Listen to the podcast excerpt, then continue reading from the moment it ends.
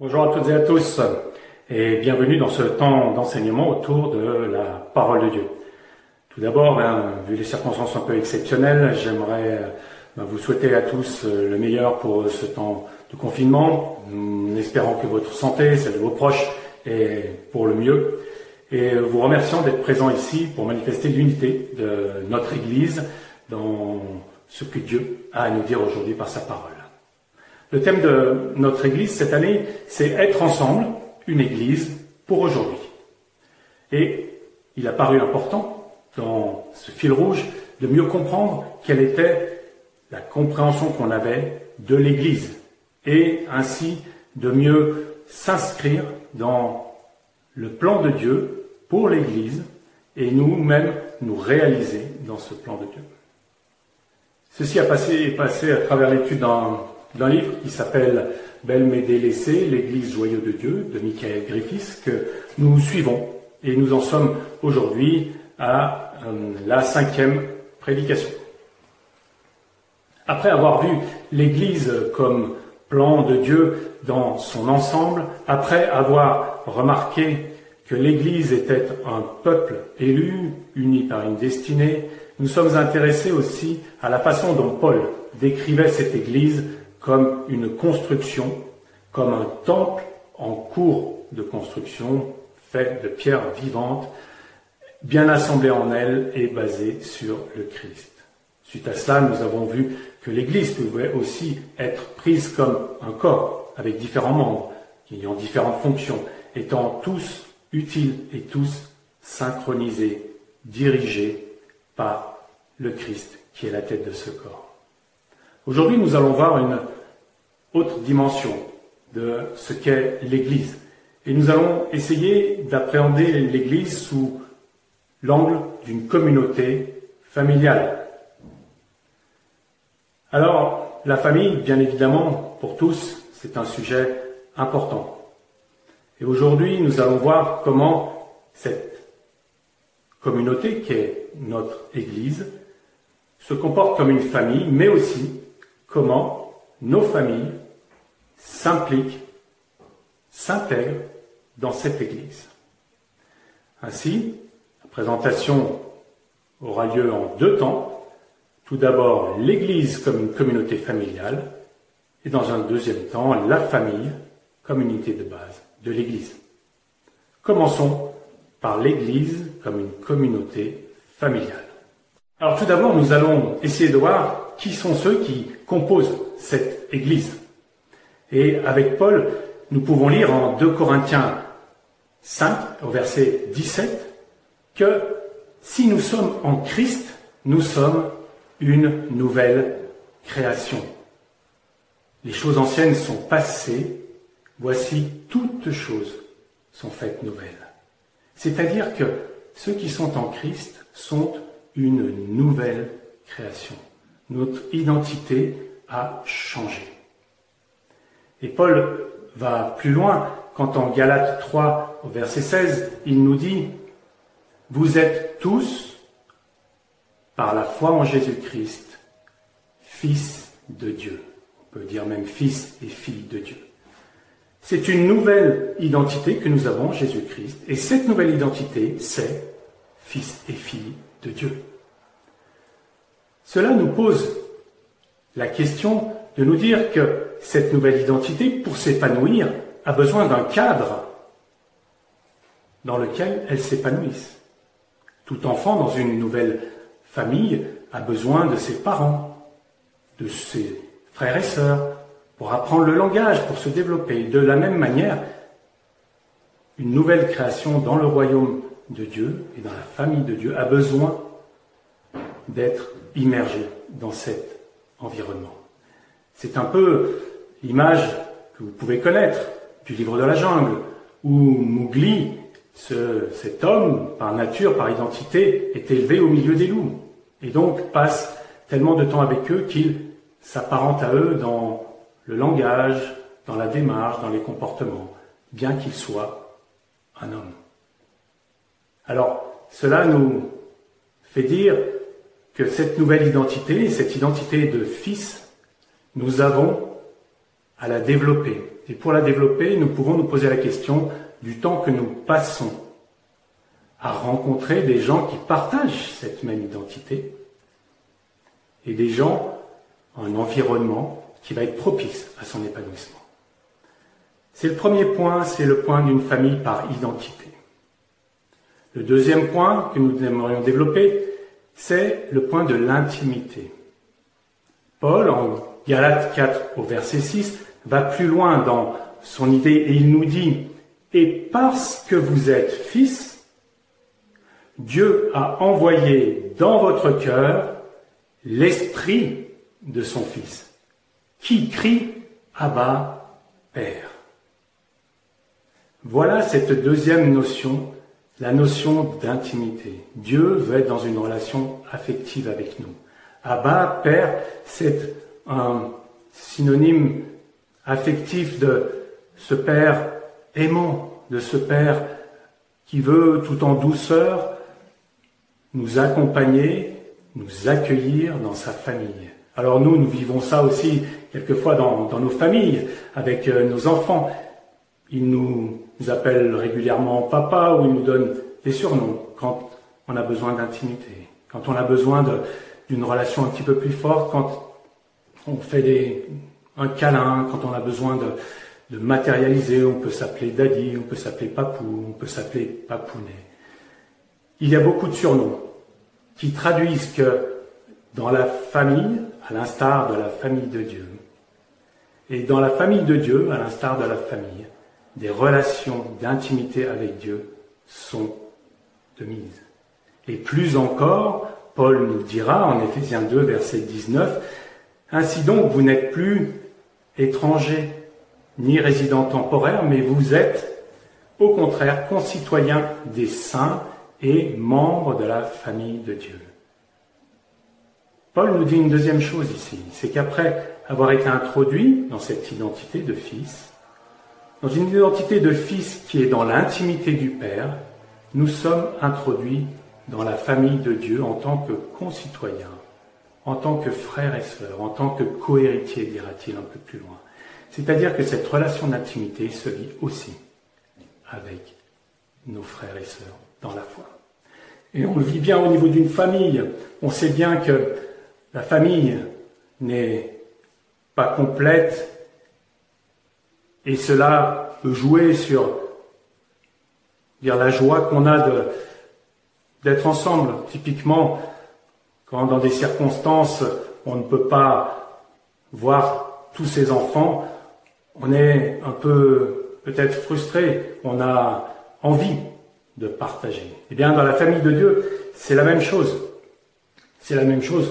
Chacun apporte quelque chose et on a besoin de tous afin de grandir, afin d'échanger, afin d'être dans un environnement propice où l'amour guide tout et où on va pouvoir collectivement grandir dans la foi.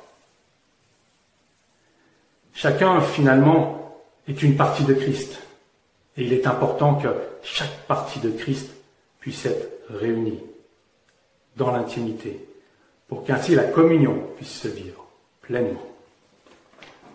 C'était le deuxième point, l'intimité. Le troisième point, c'est un point de bénédiction, de joie.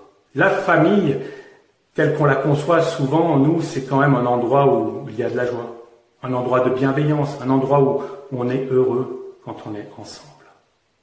Eh bien, la Bible reprend cette notion pour ce qui est de l'Église, pour tout ce qui est de la notion de frères et sœurs qui, ensemble, trouvent au contact de Dieu la bienveillance, l'amour et la paix. David, dans son psaume 133, nous dira Ah, qu'il est doux, qu'il est agréable pour des frères de demeurer ensemble. Et un peu plus loin, il dira, c'est là que l'Éternel donne la bénédiction, et plus que la bénédiction, la vie pour l'éternité. Voilà le cadre dans lequel Dieu veut que nous évoluions, un cadre de bénédiction, un cadre de vie et de vie pour l'éternité. Et c'est ce que nous sommes appelés à vivre les uns avec les autres, à nous formuler, nous imaginer que nous sommes cette famille de Dieu, que notre nouvelle nature nous introduit dans une dimension supérieure, que nous avons à cultiver dans l'intimité et dans la joie. Alors, ce n'est pas toujours possible de manifester la joie, mais quelles que soient les circonstances, et nous l'avons vu dans notre GBM à partir d'un psaume, c'est qu'il y a toujours possibilité dans le Seigneur de éprouver de la joie malgré les circonstances. Et ceci peut se faire grâce à la communion fraternelle que l'on retrouve dans l'Église. Ceci constitue les trois premiers sous-points de la partie de l'Église comme une communauté familiale. Et en conclusion un petit peu de cette partie, j'aimerais reprendre les paroles du Christ qui nous dit en Matthieu 12, alors que on vient l'interroger pour lui dire mais ta famille cherche après toi. Le Seigneur répond mais ma famille, ma famille, ce sont ceux qui sont ici avec moi, ceux qui sont autour de moi. Ce sont mes disciples, ce sont ceux qui m'accompagnent. Voici ma mère, voici mes frères, voici mes sœurs. Et voilà ce que Dieu nous dit aujourd'hui. Tu es ma famille. Et voici aussi ce à quoi nous voulons vous, inviter, c'est à entrer dans cette dimension de la famille de Dieu. Alors, ce que nous venons de décrire d'une communauté, partageant la même identité, partageant une intimité entre ses membres et étant dans la joie de se retrouver et de grandir ensemble, c'est quelque chose qui nous encourage à passer du temps ensemble, qui nous encourage à être toujours plus en connexion les uns avec les autres. Seulement, comment vivre cette situation tout le temps? On peut multiplier les zones, on peut multiplier les groupes de maisons ou groupes de quartier, on peut faire d'autres réunions de jeunes, on peut... Ceci a une limite. Et nous ne pouvons pas passer tout notre temps ensemble. On pourrait penser alors à construire un bâtiment et à tous finalement vivre ensemble, comme une grande communauté, comme dans peut-être les débuts de, de l'Église, quoiqu'il ne soit pas clair qu'ils habitaient ensemble. Je ne crois pas que ce soit la solution dans l'environnement dans lequel nous vivons, parce qu'il y a une autre solution pourvue par Dieu et qui est beaucoup plus adaptée c'est la famille. Et c'est ici notre deuxième partie. Dans quelle mesure la famille, telle que nous la connaissons, est l'élément de base de l'Église Il est vrai que nous compartimentons souvent notre famille, peut-être, et, et l'Église. Quelque chose de symptomatique dont je me suis aperçu, c'est que souvent je dis à ma famille, allons à l'Église, ou on va à l'Église. Et c'est rare que je leur dise, on est l'Église. Alors, pour mieux comprendre dans quelle mesure la famille, en tant que telle, est ce premier foyer de la famille de Dieu, eh bien, nous allons nous replonger dans ce qu'est la pensée de Dieu pour la famille. Quel est le plan de Dieu pour la famille? Et nous retrouvons ça en Genèse, Genèse 1 et Genèse 2. Genèse 1 crée l'homme voilà, Dieu crée l'homme à son image, les créer hommes et femmes et leur donner un mandat de croître, de multiplier et de soumettre la terre. Et Genèse 2 nous donne des détails. Dieu tire la femme d'une côte de l'homme. Et celui-ci, à son réveil, s'extasie en disant, ça y est, enfin, celle-ci est la chair de ma chair et l'os de mes os. Et continue en disant c'est pourquoi l'homme quittera sa famille. Il quittera sa famille et il s'attachera à sa femme. Et les deux ne seront qu'une seule chair. Et Genèse 1 finit le sixième jour en disant et Dieu vit cela et cela était très bon. Tout ça pour dire que le plan initial de Dieu pour l'homme, c'était la famille et cela était très bon. Donc le plan de Dieu pour la famille est très bon, chers amis. Et ce plan de Dieu pour la famille rejoint le plan de Dieu pour l'Église. Bien évidemment, nous pouvons voir que le Christ est celui qui a quitté la proximité du Père pour venir s'attacher à celle qui est son Église et pour la ressusciter avec lui, ce que nous avons vu dans le salut, le but du salut. Ce modèle est un modèle idéal. Et ce modèle idéal, eh avec la chute, est tombé. Et aujourd'hui, nous vivons euh, les conséquences. Et toutes les familles de l'Ancien Testament, Nouveau Testament, jusqu'à nous, vivons les conséquences de la chute avec des errements dans nos familles, des difficultés à être vraiment selon le modèle de la famille de Dieu. Ainsi, que l'on soit marié, sans enfant, divorcé, célibataire, veuf ou veuve, cela nous affecte dans notre façon de vivre la famille. Et ce qui est rassurant, c'est que cela n'empêche pas Dieu de vouloir établir avec l'homme une alliance afin de le bénir. C'est ce que nous voyons à travers l'alliance avec Abraham qui, dans une famille euh, non exemplaire, pour le moins, est béni et objet aussi de bénédiction pour toutes les familles de la terre par la foi qu'il a dans la promesse de Dieu. De même, dans la lignée de notre Seigneur Jésus, nous voyons de la prostitution, nous voyons des tromperies, nous voyons même de l'inceste, des comportements familiaux déviants, ce qui n'empêche pas Dieu de se glorifier à travers la naissance de Jésus-Christ, et ainsi d'être en bénédiction pour tous les hommes. Cette volonté de, de Dieu de bénir à travers nos incapacités est une formidable façon pour nous de nous approprier en Église, à travers les difficultés que certains peuvent vivre dans leur situation familiale qui leur sont propres, d'amener devant le trône de la grâce en reconnaissant que le modèle proposé est celui qu'il nous faudrait, mais amener devant le trône de la grâce notre incapacité à y arriver, et donner ainsi, à l'instar de Jésus qui voyait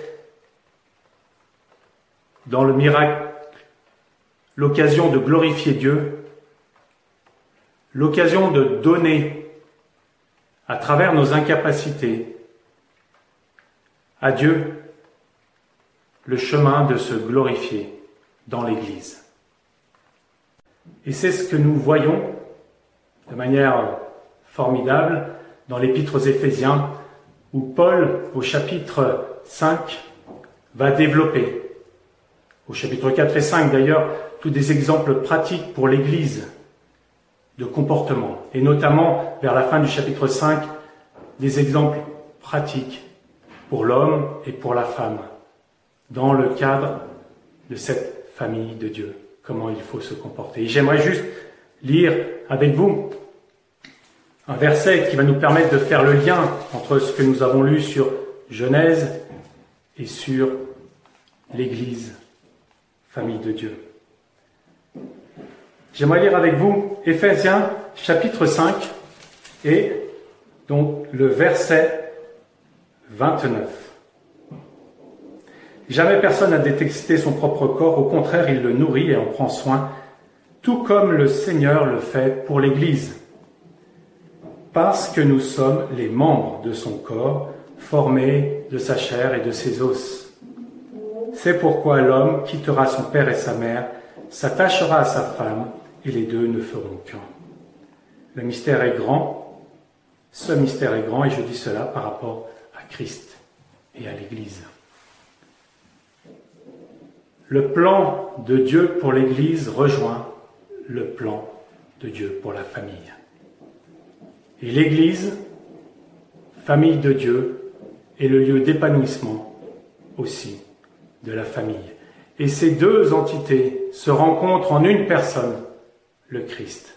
Le Christ qui veut nous faire progresser jusqu'à ce que nous soyons tous ensemble, en Église, sans défaut, sans tâche, purifiés, c'est-à-dire de la même nature que lui.